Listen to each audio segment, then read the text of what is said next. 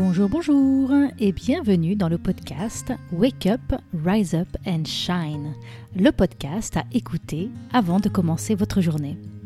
Je suis Christine Levicki, auteure des best-sellers J'arrête de râler et Wake Up, et à travers ces différents épisodes, je souhaite vous partager de nouvelles perspectives. De l'inspiration, bien évidemment, mais aussi des actions concrètes pour vous permettre de vivre la vie que vous avez choisie. Avant de commencer ma conversation, je voudrais prendre le temps de vous annoncer l'ouverture des inscriptions pour mon programme La Voix d'Athéna. Pendant 12 semaines, je vais vous accompagner à réveiller vos super pouvoirs féminins, à faire la paix avec votre corps et vous déployer sans retenue ni délai. Vous trouverez le lien pour découvrir le programme et réserver votre place dans les notes de cet épisode. Aujourd'hui, je suis en joie, joie, joie d'échanger avec Thomas Danzambourg. J'ai eu la chance de rencontrer Thomas sur la scène du Festival de l'amour à Cabourg en 2014. À l'époque, il était venu parler de son livre Du jeu au nous et moi de mon livre J'arrête de râler. Thomas est l'auteur de plusieurs best-sellers, dont le plus connu, Cessez d'être gentil, soyez vrai, dont vous avez probablement déjà entendu parler, et plus récemment, de son dernier livre, Notre façon d'être adulte fait-elle sens et envie pour les jeunes, dont le titre m'a tout particulièrement interpellé. Thomas Danzambourg a été avocat, puis consultant juridique en entreprise pendant 15 ans. Concomitamment, il a été responsable d'une association de jeunes en difficulté pendant 10 ans. Depuis 1994, il travaille comme psychothérapeute, consultant en relations humaines et formateur certifié en communication consciente et non violente. Il anime des conférences enrichies de jeux de rôle éclairants et des ateliers de transformation, très appréciés en Europe, au Québec et au Maroc. Il propose un travail de connaissance et pacification de soi permettant de déjouer les pièges de l'ego, de s'aligner sur son élan de vie propre et de mettre ses talents au service de la communauté. Pour lui, le développement personnel profond est la clé du développement social durable. Et je dois dire que sur ce point, nous sommes tout à fait alignés.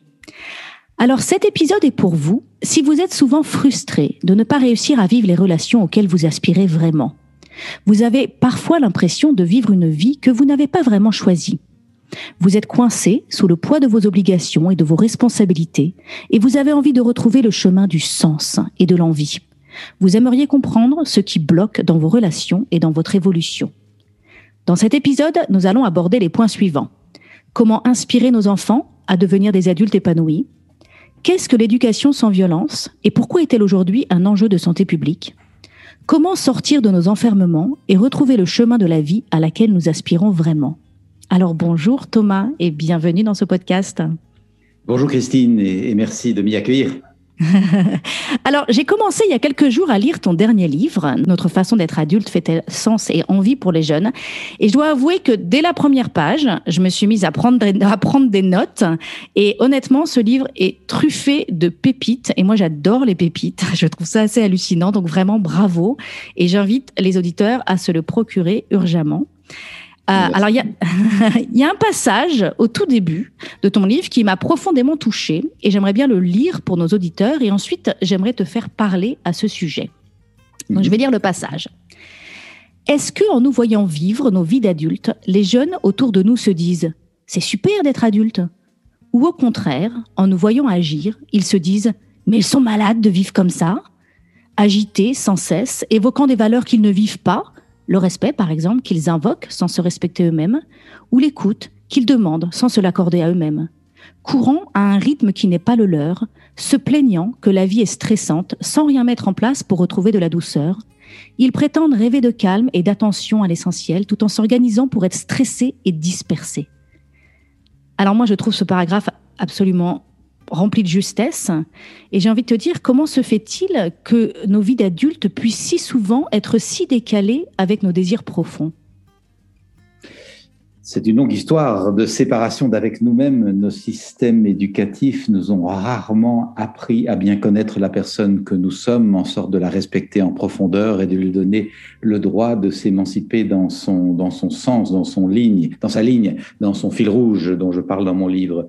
Souvent, nos éducations, bien qu'animées de bonnes intentions, nous ont tirés hors de nous en nous faisant suivre des programmes que nous n'avons pas vraiment choisis, en nous contraignant, en nous indiquant que les valeurs sont à l'extérieur, qu'il faut appartenir, être connu, avoir un beau diplôme, sans nous donner les clés de la vie intérieure. Et donc, il y a un véritable enjeu dans ce livre qui est une invitation à revisiter nos systèmes éducatifs et les systèmes de pensée qui ont prévalu au système éducatif.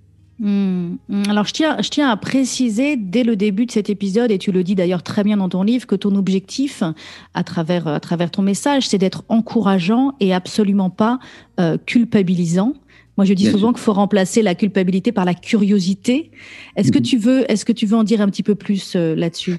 Ah oui, bien sûr, je souhaiterais que chacun se sente invité à, s'éveiller, à se transformer avec bonhomie, avec bienveillance. En Belgique, euh, je suis belge, nous, sommes très attentifs à la bonhomie, à, l'humour sur soi, à la bienveillance. Et donc l'idée, c'est pas du tout de culpabiliser, de se morfondre. L'idée, c'est de dire, tiens, peut-être qu'effectivement, jusqu'ici, je suis un peu à côté de ce qui fait sens pour moi et, de mes envies. Peut-être qu'effectivement, je pourrais être plus attentif à ça, en sorte de me réaligner euh, vers une vie plus sensée plus, et qui me fasse plus envie. Donc c'est vraiment un, encouragement. J'aime bien ton idée de, de, remplacer la culpabilité par la curiosité. Euh, personnellement, souvent, j'anime une session qui s'appelle de la culpabilité tétanisante à la responsabilité dynamisante. Lorsque nous, nous envisageons notre responsabilité, tout d'un coup, nous reprenons nos rênes en main et nous euh, changeons ce que nous avons besoin de changer. Et ça, c'est mon encouragement, bien sûr. Mmh, mmh. Oui, je dis souvent que les, personnes qui ont lu mon livre J'arrête de râler et qui ont, fait la démarche, surtout au-delà de faire le livre, me disent c'est formidable, euh, quand on n'est plus victime, on reprend sa vie en main et ça, ça fait tellement de bien. Donc c'est ah, ce côté dynamisant, quoi, la responsabilité dynamisante, tandis que quand on est, quand on pointe du doigt les coupables, ben, on est, on est stagnant, il se passe rien, quoi, parce que c'est le coupable qui doit changer, nous on n'a rien à faire, mais en même temps on est, on est coincé dans cette espèce d'impasse de victime. Euh, Super. Alors, c'est vrai que quand on parle d'éducation, euh, on, se tourne souvent vers les éducateurs et on pense à l'école, on pense aux professeurs et en même temps, toi, tu nous invites, nous adultes, en fait, tu nous interpelles, nous adultes et nous parents, euh, à regarder la manière dont nous vivons. Parce qu'un message fort de ton livre, c'est de dire, les jeunes n'écoutent pas ce que vous dites ni ce que vous faites, ils écoutent ce que vous êtes.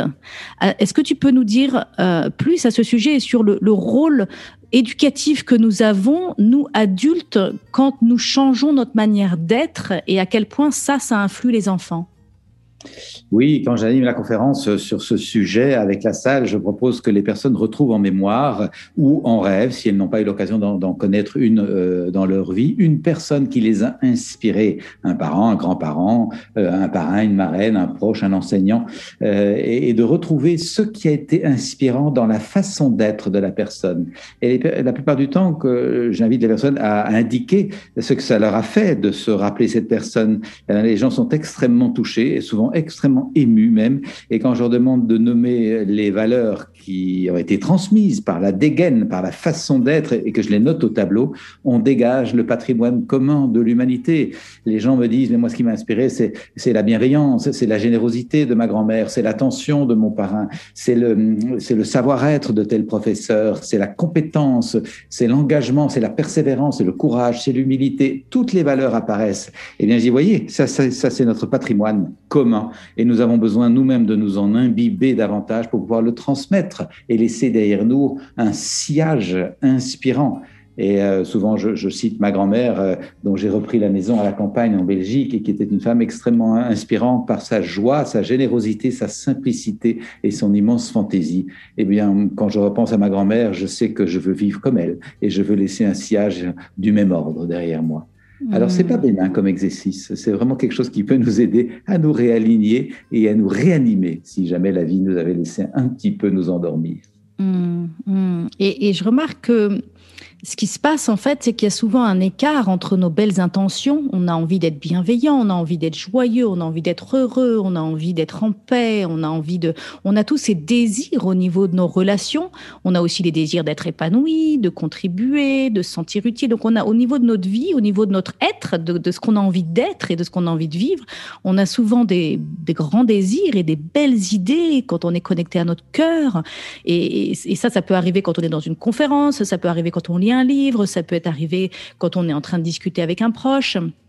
Mais après, souvent, dans la réalité du quotidien, et c'est un peu ce que, ce que dit le, paragraphe que j'ai, que j'ai lu au début de ce livre, c'est que euh, au début de cet épisode, c'est que dans le quotidien, on se retrouve coincé en fait dans des vies qui nous embarquent et qui, qui nous amènent à ne pas réussir à, vivre ces relations et à vivre cette vie auquel on aspire vraiment. Et donc, dans ton livre, tu parles de, de ces fameux enfermements et tu fais un jeu de mots avec enfermement. est-ce que tu peux nous aider à est-ce que tu peux nous expliquer ces enfermements et nous aider à les comprendre? Oui, c'est vraiment l'âme de mon travail de nous permettre de comprendre certains pièges dans lesquels nous sommes pris sans même le savoir. Ils sont tellement euh, euh, intriqués dans nos habitudes éducatives, nos systèmes de pensée, la civilisation qu'on a créée, que l'on ne voit pas que, nous, que l'on est piégé. Or, on ne peut pas sortir d'un piège tant qu'on ne sait pas qu'on est pris dedans. Et la plupart des gens, et j'en ai été bien sûr, je ne savais pas être pris dans un piège, je croyais être un jeune homme libre, alors que j'étais complètement programmé, compartimenté, contingenté par des systèmes éducatifs et des systèmes de pensée. Eh bien, euh, je cite différents de ces enfermements pour nous permettre de les quitter ou, de choisir d'y rester, mais au moins j'exerce ma liberté de, choisir d'y rester. Et hum, parmi les enfermements que je cite, j'en je, nomme cinq qui fonctionnent vraiment comme des mécanismes autobloquants dans nos processus d'éveil individuel, personnel, mais aussi collectif. Je pense qu'aujourd'hui, il y a véritablement une dimension citoyenne à se mettre en route parce que nous voyons bien que nous sommes dans une période de transition majeure et que l'implication de chaque citoyen est, vraiment euh, extrêmement précieuse et, féconde. Et euh, je donne un, des exemples euh, de cette culture, de ces, pièges, c'est l'habitude de grandir dans une culture du malheur, une culture où l'on sait ressasser ce qui va pas, peut-être même s'attacher à nos blessures, à nos souffrances, comme si elles étaient vraiment notre identité. Et nous avons ainsi nourri un certain goût du drame. Nous savons enfler les choses, pousser sur les boutons qui font mal dans la discussion, envoyer la petite pique au vitriol qui agace. Ça, nous savons très bien faire. Et nous avons perdu le sens de nous enchanter, de nous réjouir, de nous réjouir profondément. Et or, dans mon travail, oui, tu sans doute perçu, je vois qu'il y a encore plus de puissance de transformation dans la joie que dans la colère. La colère est très puissante et nous avons besoin d'apprendre à la traiter, à, à l'écouter. Mais la joie est d'une puissance incroyable. Et donc, je nous invite à quitter la culture du malheur et à co-créer la culture de la joie. Et si pas toujours de la joie, on n'est pas toujours joyeux, mais au moins de la paix à travers les difficultés. Mmh, mmh. Oui, je dis, je dis souvent, euh, je me souviens très bien d'une intervention que j'ai fait en entreprise en animant un atelier euh, J'arrête de râler. Euh, et une collaboratrice me dit, mais Christine, tu comprends pas, en fait, on n'a pas le droit d'être heureux dans l'entreprise aujourd'hui parce que ça voudrait dire qu'on n'est pas solidaire pour ceux qui se sont fait licencier ou pour, ou pour les problèmes qu'on a rencontrés dans le passé. Comme, comme l'entreprise a rencontré des problèmes et des difficultés dans le passé, ben, du coup, il faut qu'on soit solidaire dans notre misère, en fait. Il y a vraiment cet élan de on va être solidaire dans notre misère, on va créer la solidarité autour de notre malheur. Et, donc cette collaboratrice me disait, tu comprends, on n'a pas le droit d'être heureux. Parce que ça, serait un acte, ça, montrerait qu'on manque d'empathie ou qu'on manque de solidarité avec ceux qui souffrent ou avec ceux qui ont souffert ou qui se sont fait licencier. Et je sens que c'est vraiment très, très, très vrai dans notre culture, ce sentiment d'être solidaire dans notre misère et cette espèce de résistance que nous avons à vraiment nous ouvrir à la joie. C'est vraiment une résistance, effectivement. Dans, un bouquin que j'écris sur le bonheur, euh, être heureux n'est pas nécessairement confortable. Et les inconforts, c'est qu'il s'agit de constater les pièges pour en sortir. Ça ne tombe pas du ciel, le bonheur. Il s'agit de faire un certain travail. J'identifie ce que j'ai appelé un vaccin anti-bonheur, que je reprends d'ailleurs dans ce, piège de la culture du malheur. Le vaccin anti-bonheur consiste à avoir entendu et intégré cette petite phrase assassine, on n'est pas là pour rigoler. Hmm. On n'est pas là pour rigoler avec ces variantes. On est la, vie est une dure lutte, on est dans une vallée de, larmes, la vie est un combat. Évidemment que si j'ai grandi en, en, en, sirotant cette mixture-là, eh bien, je souhaite le bonheur comme tout être humain, mais cependant, la première personne qui, la plupart du temps, m'en empêche, c'est moi-même, par des mécanismes qui sont aujourd'hui bien connus euh, en psychologie, mais malheureusement pas encore du grand public, qu'on appelle les mécanismes d'auto-sabotage. Et j'en parle, moi, comme un maître en auto-sabotage, septième dan. Hein, je réussi à bousiller ma vie pendant pas mal d'années parce que je ne comprenais pas ces mécanismes. Et donc, nous avons besoin de nous autoriser à la joie. Et toutes les traditions spirituelles à travers la planète nous disent la joie est en vous, elle est le sens de la vie. Apprenez à descendre à l'intime de vous pour retrouver ce gisement ou cette source, cette nappe phréatique de joie. Et elles ne disent pas autre chose. Et donc, euh, c'est intéressant de voir combien ces sagesses nous invitent à la joie et combien les sociétés que l'on crée euh, nous coupent de la joie par des pensées extrêmement euh, frileuses, inhibantes et, et négatives par rapport à ça.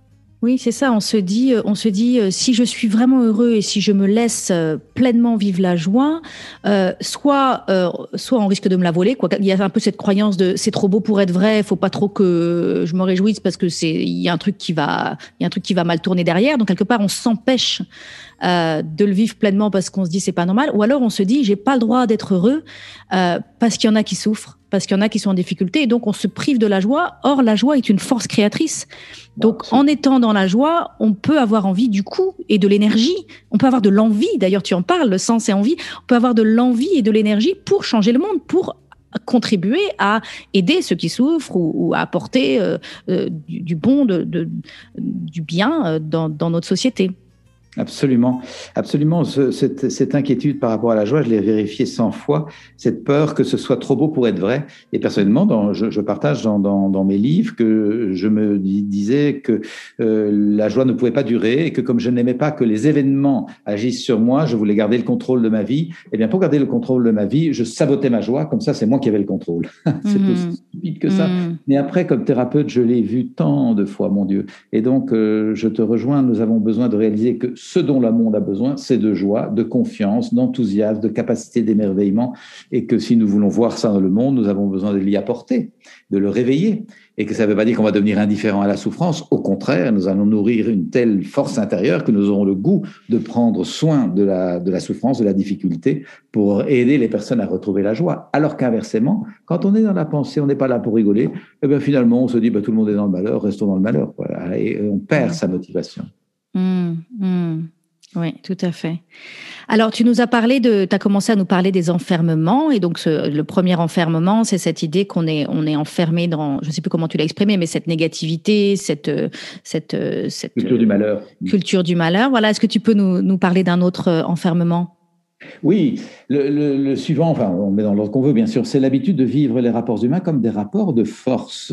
Quand tout va bien, tout va bien, bien sûr. Mais dès qu'il y a un différent, dès que la différence s'installe, dès qu'on n'est pas d'accord, eh bien, nous enclenchons rapidement des rapports de domination, soumission, agression, mm. démission, manipulation, séduction, fuite, bouderie. Tu en sais quelque chose, bien sûr, ou râlerie. Mm-hmm. Mm-hmm. Ils sont des mécanismes de rapport de force. Euh, nous voulons peser sur l'autre pour le contraindre par notre attitude où nous-mêmes nous reproduisons la violence sur nous.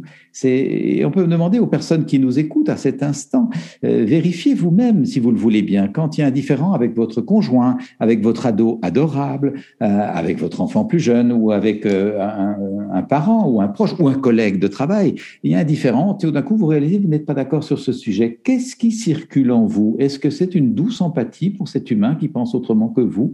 Est-ce de la tendresse pour ce cher, ce chéri qui, bien que vous l'aimiez tant, a des idées différentes. Est-ce en tout cas de l'ouverture et de l'accueil? Est-ce que c'est ça qui circule en vous? La plupart du temps, quand j'anime cette conférence en public, la salle rigole parce qu'évidemment, ce qui circule en nous quand le différent apparaît, c'est plutôt une petite tension, une légère agitation cardiaque, une petite sécrétion d'adrénaline et la tentative de trouver rapidement le gourdin de Cro-Magnon pour asséner quelques bons arguments pour convaincre l'autre que j'ai raison et que d'ailleurs, autre coup de gourdin, tu as tort. Qu'est-ce qui fait ça Si ce n'est un vieux réflexe pavlovien, c'est une vieille habitude. Qu'est-ce qui fait que quand le différent s'installe, nous n'avons pas automatiquement le réflexe de dire tiens, on n'est pas d'accord, mais comme c'est intéressant, assieds-toi et parlons-en. Quelle est ta position? Je souhaite de l'écoute et du respect pour ma position. Le minimum, évidemment, c'est que je te témoigne les mêmes valeurs, écoute et respect. Je te laisse aller au bout de ta phrase. Et quand tu as fini ta phrase, je vérifie si je t'ai bien compris, si je ne trahis pas ton propos. Et puis, euh, je te demande si tu es d'accord que je te partage mon point de vue. Et ainsi, on peut constater qu'on est d'accord, qu'on n'est pas d'accord, et c'est pas grave. Et nous mmh. allons grandir ensemble, et nous allons surtout éviter ce qui saccage tant de désaccords, c'est qu'on veut un, un, accord tout de suite, là maintenant dans l'instant, au lieu de se dire tiens ce soir on n'est pas d'accord, eh bien laissons mijoter, on s'en reparle demain ou après-demain. Et moi qui enseigne la communication non violente depuis des années et qui sait combien nous sommes des processus et pas des ordinateurs, je peux voir combien de réconciliations se font parce qu'on a posé les points de vue sans vouloir convaincre l'autre et que chacun réfléchit et que dans cette intelligence collective qui se dégage parce qu'on cherche quelque chose qui va nous rassembler, l'un ou l'autre revient vers l'autre le lendemain en disant tiens j'ai réfléchi à ta position c'est pas idiot ce que tu disais et la plupart du temps l'autre va dire la même chose mais moi aussi je me suis remis en question et ta position n'est pas idiote non plus et on va très souvent pas toujours bien sûr rien de magique là-dedans mais on va très souvent trouver une troisième voie qui permet de se rencontrer. Et ça me permet de euh, proposer ceci. Il y a bien plus d'intelligence dans deux cœurs qui essayent de se comprendre que dans deux cœurs qui prétendent avoir raison, que dans deux intelligences, pardon, qui essayent d'avoir raison. Oui. Alors là, je suis complètement, euh, quand, je, suis complètement d'accord. Quand j'ai fait mon challenge J'arrête de râler, donc je me suis lancée dans ce challenge de ne pas râler pendant 21 jours consécutifs. Euh, je me suis vite, voilà, donc je me suis vite rendu compte que euh, dès qu'il y avait un problème, parce que tant qu'il n'y avait pas de problème, c'était facile hein, de pas râler, mais dès qu'il y avait un problème, immédiatement, je cherchais le coupable. C'était, en fait, c'était, qu'est-ce qui se passait comme phénomène, la manière dont je le décris, c'est que quelque je découvrais que quelque chose n'était pas fait comme je voulais ou qui se passait voilà il y avait quelque chose il y avait un écart entre mes attentes et la réalité euh, donc voilà c'était désagréable. Et donc là j'avais cette espèce de sensation désagréable en moi cette espèce d'inconfort intérieur. Et comme je savais pas quoi faire parce que j'ai pas appris donc c'est pour ça qu'on peut peut-être on va pouvoir enchaîner là-dessus peut-être comment apprendre comme je savais pas quoi faire avec ce, ce, ce cette sensation désagréable dans mon corps et eh ben c'est comme si je sortais ma lance à incendie et je cherchais le coupable je, mon radar s'allumait et c'était c'est la faute à qui? Et je me suis rendu compte que j'adorais jouer le jeu du qui a tort, qui a raison. Et après, quand je fais des conférences, j'invite les personnes à observer et leur dire observez vos interactions et vous verrez que nous passons nos journées à jouer le jeu du qui a tort, qui a raison. Or, or, quand on joue le jeu du qui a tort, qui a raison, je dis toujours, un coupable n'a jamais envie de coopérer, un coupable n'a pas envie de vous écouter, un coupable n'a pas envie de se rapprocher de vous et, de comprendre votre problème et votre situation. Donc, on, pense qu'en accusant l'autre, je dis souvent, on pense qu'en accusant l'autre, on va créer un espèce d'électrochoc, et que ce qu'on espère, c'est que c'est que on va l'accuser et que l'autre du coup va comprendre qu'il doit changer. Il va comprendre que son attitude n'est pas acceptable ou que ce qu'il a fait était était trop était il y avait une erreur. donc on, on accuse en pensant que du coup ça va mobiliser l'autre. Or, en fait, c'est le phénomène opposé qui se passe. Euh, on accuse et l'autre soit nous fuit, soit nous attaque, euh, soit carrément euh, n'arrive pas à assumer le fait qu'on accuse. Et là, on provoque des dépressions avec le temps et les personnes s'oublient, quoi. Absolument. Mhm. Absolument, ça me rappelle une phrase que Marshall Rosenberg, avec qui je me suis formé à la communication non violente, citait, et elle est extraite, si je me souviens bien, du cours en miracle. Nous avons un choix fondamental dans l'existence, c'est être heureux ou avoir raison. Mhm. Choisissons. ah, oui. Ah, j'ai eu la chance aussi de rencontrer Marshall Rosenberg à, Santa Barbara en 2006, je crois, quelques années euh, euh, avant son décès, mais c'était euh, c'était aussi très très puissant de, de travailler avec lui. Alors, euh, de quoi on va parler maintenant? Alors, j'ai envie qu'on parle de, de, de, de l'éducation. Tu parles de l'importance euh, de l'éducation euh, sans violence. Tu dis que c'est un enjeu de santé publique. Est-ce que, est-ce que tu peux développer ce point? Oui, ça fait le lien d'ailleurs avec ce qu'on vient d'évoquer. Si j'éduque les enfants dans un climat dans lequel je crois qu'on n'est pas là pour rigoler, que la vie est une dure lutte, euh, euh, faut se battre pour vivre. Je crée des climats compétitifs et les systèmes éducatifs sont extrêmement basés là-dessus. En tout cas, dans la région où je suis, qui est la Belgique, là, je circule beaucoup en France, et ça crée beaucoup de divisions, d'exclusions, de meurtrissures. Celui qui n'arrive pas à suivre ce système-là se sent exclu. Ça crée beaucoup de souffrance, beaucoup de souffrance. Et donc, nous avons absolument besoin de transformer ces systèmes et de créer euh, une culture où on sait, sait que le sens de la vie, c'est d'être en paix, de sentir de la paix à l'intérieur, de la paix contagieuse, d'aider les gens à retrouver de la paix autour de soi et de créer ce que j'appelle dans mon travail du nous, dépasser le je, me, moi face au tu, te, toi et recréer du nous, de l'inclusion. Et donc, nous avons besoin de quitter une culture imprégnée, imbibée de violence par habitude simplement, mais qui n'est pas la seule façon d'exister. Nous, nous, nous, le savons, nous savons qu'il y a des peuples qui vivent sans violence dans des rapports d'empathie, d'écoute, un, esprit de tribal, un grand sens du nous. Et donc, ce pouvoir est vraiment en nous. Il s'agit d'apprendre à le réveiller. Maintenant, j'ai perdu ta question. bah, ma question, c'était l'éducation sans violence. Euh, ce que, ce que j'entends et ce que j'ai cru voir dans ton livre, et je pense que c'est un des messages forts, c'est de se dire comment est-ce qu'on peut espérer que l'enfant apprenne. Euh, et et, et euh, on a souvent, quand on pense à l'éducation, notamment l'éducation scolaire, on a souvent des grands objectifs pédagogiques de, de, de, de, du, le programme, quoi, le programme qu'on a besoin de transmettre à l'enfant. Et, et un des messages que tu dis, c'est comment on peut espérer que l'enfant apprenne si euh, dans la relation, en fait, il se sent exclu ou coupable. J'ai tout à l'heure, un coupable n'a jamais envie de coopérer. Ben, très souvent, dans les écoles, c'est ça qui se passe, c'est que l'élève est coupable de pas donner la bonne réponse ou de pas. Est-ce que c'est de ça dont tu parles dans ton dans ton ouvrage? Bien sûr, la, la, petite devise de la communication non violente est la relation d'abord, le résultat ensuite. Ça ne veut pas hmm. dire qu'on ne se préoccupe pas du résultat, mais ça veut dire qu'on place les choses dans le bon ordre. D'abord, créer du lien, un lien joyeux, un lien encourageant, un lien euh, bienveillant, un lien stimulant, en sorte que toutes les éclosions soient possibles. Parce que ce n'est pas que les enfants manquent de curiosité ni d'énergie. Les enfants, euh, je l'ai vu, j'ai trois filles qui sont aujourd'hui des jeunes adultes, mais un enfant ne marche pas d'une chose à l'autre. Un enfant court parce qu'il est passionné, il a envie d'aller d'une chose à l'autre, il a une énergie incroyable, il est curieux, il veut tout découvrir. Donc ce n'est pas un manque de, de, curiosité qui habite l'enfant, c'est que les systèmes sont inadaptés à cette quête profonde de sens, d'amusement, de découverte, parce que justement, on a plombé par il faut, tu dois, c'est comme ça, le programme comme ceci, reste assis, ne bouge pas, tiens-toi tranquille. Et on a créé une éducation qui est complètement mortifère. Et aujourd'hui, la jeune génération, je pense, se rebelle profondément par rapport à ces systèmes.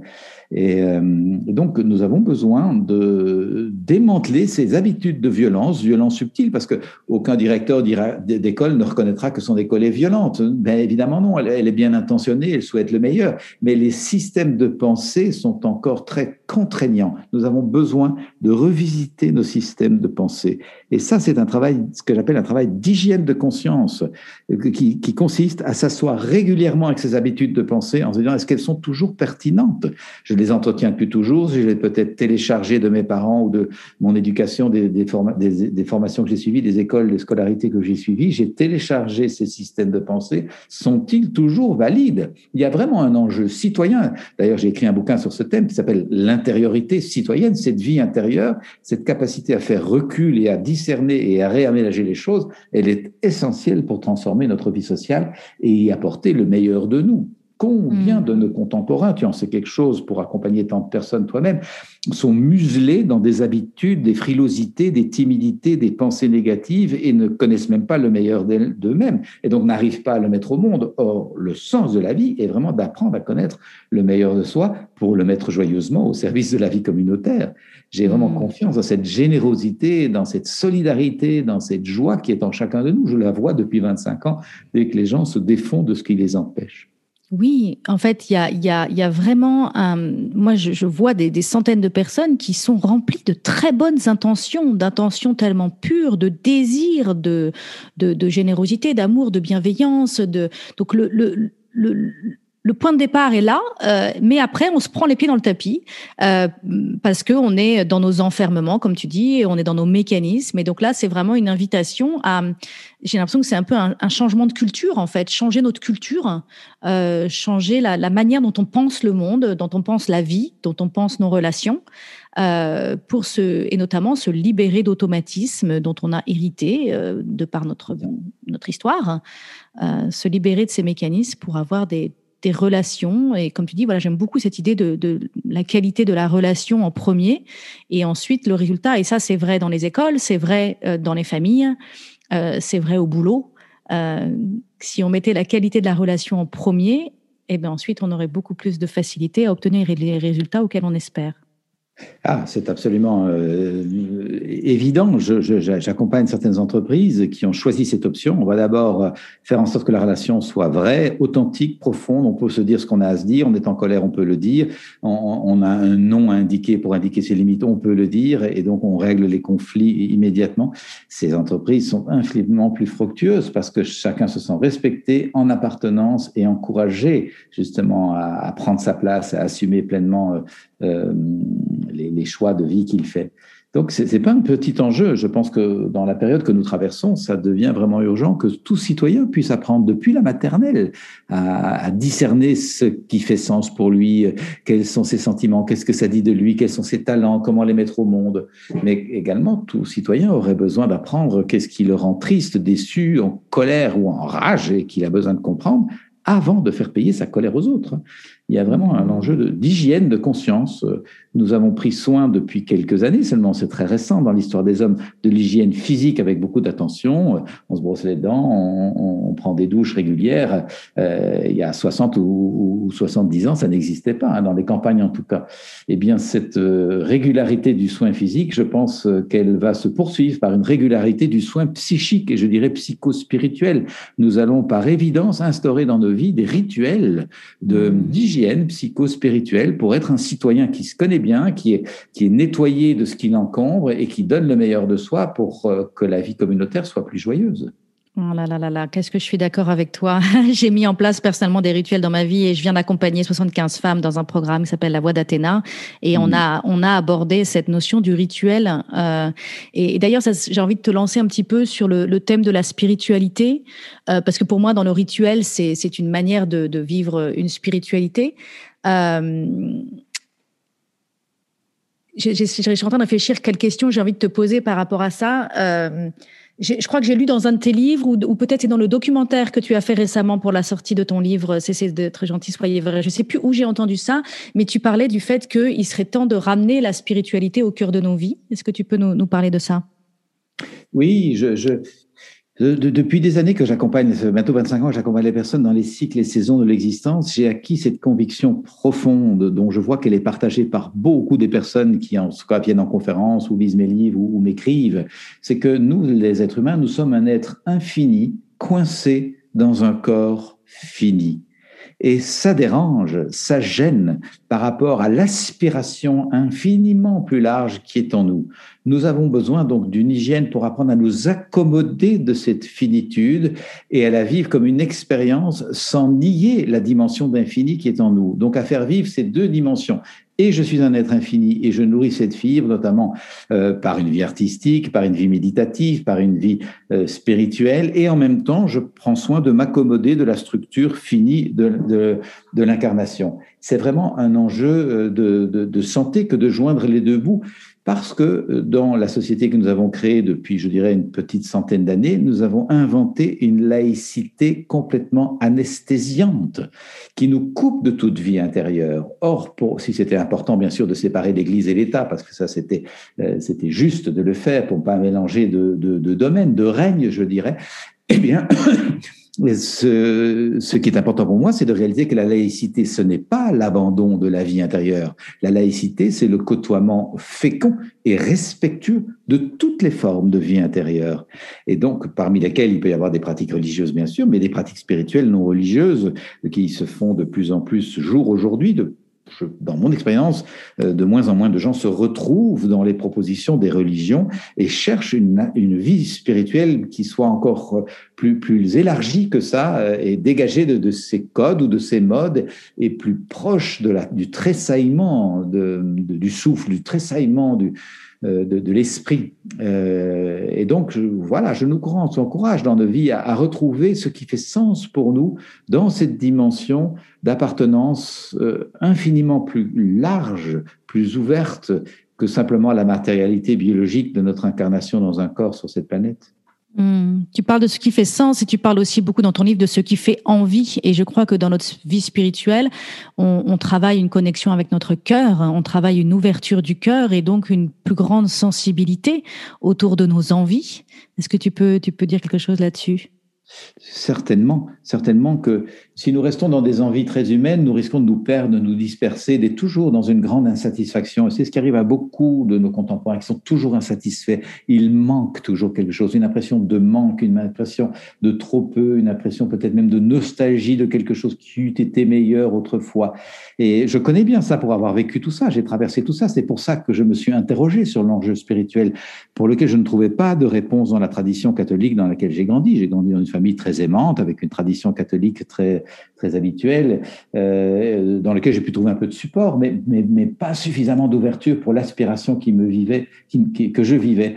Et hum, je, je, je, perçois que les personnes commencent à ressentir un état de plus grande plénitude, de plus grande paix, de plus grande unité lorsqu'elles s'ouvrent à la vie spirituelle et, euh, et, que cette dimension leur apporte justement une stabilité, une bienveillance, une capacité à rester euh, beaucoup plus en paix par rapport à, aux événements, beaucoup moins agité par la vie émotionnelle, mmh. beaucoup moins en action-réaction par rapport à ce qui se passe à l'extérieur et infiniment plus posées donc à l'intime d'elles-mêmes, comme si elles avaient pu lester, je dirais, la, la quille d'un bateau euh, en sorte de pouvoir traverser les intempéries avec sécurité et stabilité. Et mmh. voilà, je, je, mmh. dans mon travail, comme je pense toi dans le tien, je souhaite encourager les personnes à sentir comment on peut trouver, nourrir cet espace intérieur pour traverser les circonstances de vie avec plus de, de confiance et de joie. Oui, oui. J'ai, au début de, un des premiers épisodes de ce podcast s'appelle Rester ancré et le cœur ouvert. Et mhm. c'est un épisode que j'ai publié au tout début de la crise du Covid, en fait. Et je sentais que personnellement, moi, je, je, me sentais me laisser embarquer dans la peur, la panique, et, et je me connaissais. Je sais que je suis pas du genre à, à, à partir dans ces trucs-là. Je me disais donc si moi je pars en vrille dans ces trucs-là, qu'est-ce que ça doit être pour tout le monde en fait? Et, et j'ai ressenti l'urgence de mettre en place dans ma vie des rituels et de démarrer tous les matins avec de la méditation, du yoga Kundalini. J'ai trouvé différentes pratiques, chacun trouve les siennes, hein, mais cette cette urgence de, de travailler cet ancrage et, et cette ouverture du cœur, de rester ouverte. Parce que si je suis fermée, si mon cœur se ferme, je vois plus les possibles, je, je vois plus ce qui est, je, je, je deviens que victime et je subis en fait. Et donc cette urgence de mettre au cœur de ma vie des rituels, des pratiques pour nourrir cet ancrage et cette ouverture de cœur qui me permet ensuite de me lever et d'aller dans le monde, d'aller dans la vie, bien qu'on va pas, on va pas bien loin en ce moment. mais, mais voilà, et mais en tout cas de rester actrice de ce monde euh, et de pouvoir euh, voilà interagir et, et, et être engagé. Être engagé, voilà, tout à fait. Super, super. Alors, euh, j'ai une dernière question à te poser pour conclure cet épisode. Euh, tu es, donc toi, aujourd'hui, tu l'as dit tout à l'heure, papa de trois jeunes filles. Et euh, j'ai beaucoup de parents qui nous écoutent dans, cette, dans ce podcast. Et je me demande si tu aurais des, des leçons ou des prises de conscience ou des pépites que la parentalité t'a apprises, que peut-être tu aurais envie, alors non, pas, tu vas pas pouvoir toutes les donner, mais en choisir peut-être une ou deux que tu aurais envie de partager avec nos auditeurs pour conclure cet épisode en tant que papa. La conviction profonde que d'abord le, le, le, conjoint avec qui on choisit de faire des enfants et puis ensuite les enfants qui arrivent dans nos familles ne sont pas là par hasard. Mais je pense que c'est la même chose pour les classes avec les, les, enseignants et pour les collègues avec qui on travaille au travail. J'ai vraiment cette intuition que si nous faisons certaines rencontres, euh, si elles sont heureuses, ben c'est pour fêter la vie et s'en réjouir. Et si elles sont plus râpeuses, pour employer ce mot-là, euh, plus irritantes, qui peut bien sûr arriver, plus difficiles à vivre en tout cas, eh bien c'est que sans doute nous avons précisément à cet endroit-là quelque chose à apprendre pour grandir et je voudrais donc encourager les parents qui ont des enfants avec lesquels la relation est difficile à s'interroger sur qu'ai-je à apprendre de ça? Qu'est-ce que ça vient frictionner l'intime de moi? Comment est-ce que ça me remet en question? Euh, Et comment est-ce que je peux utiliser ce, frottement pour, éclore un autre palier de, conscience?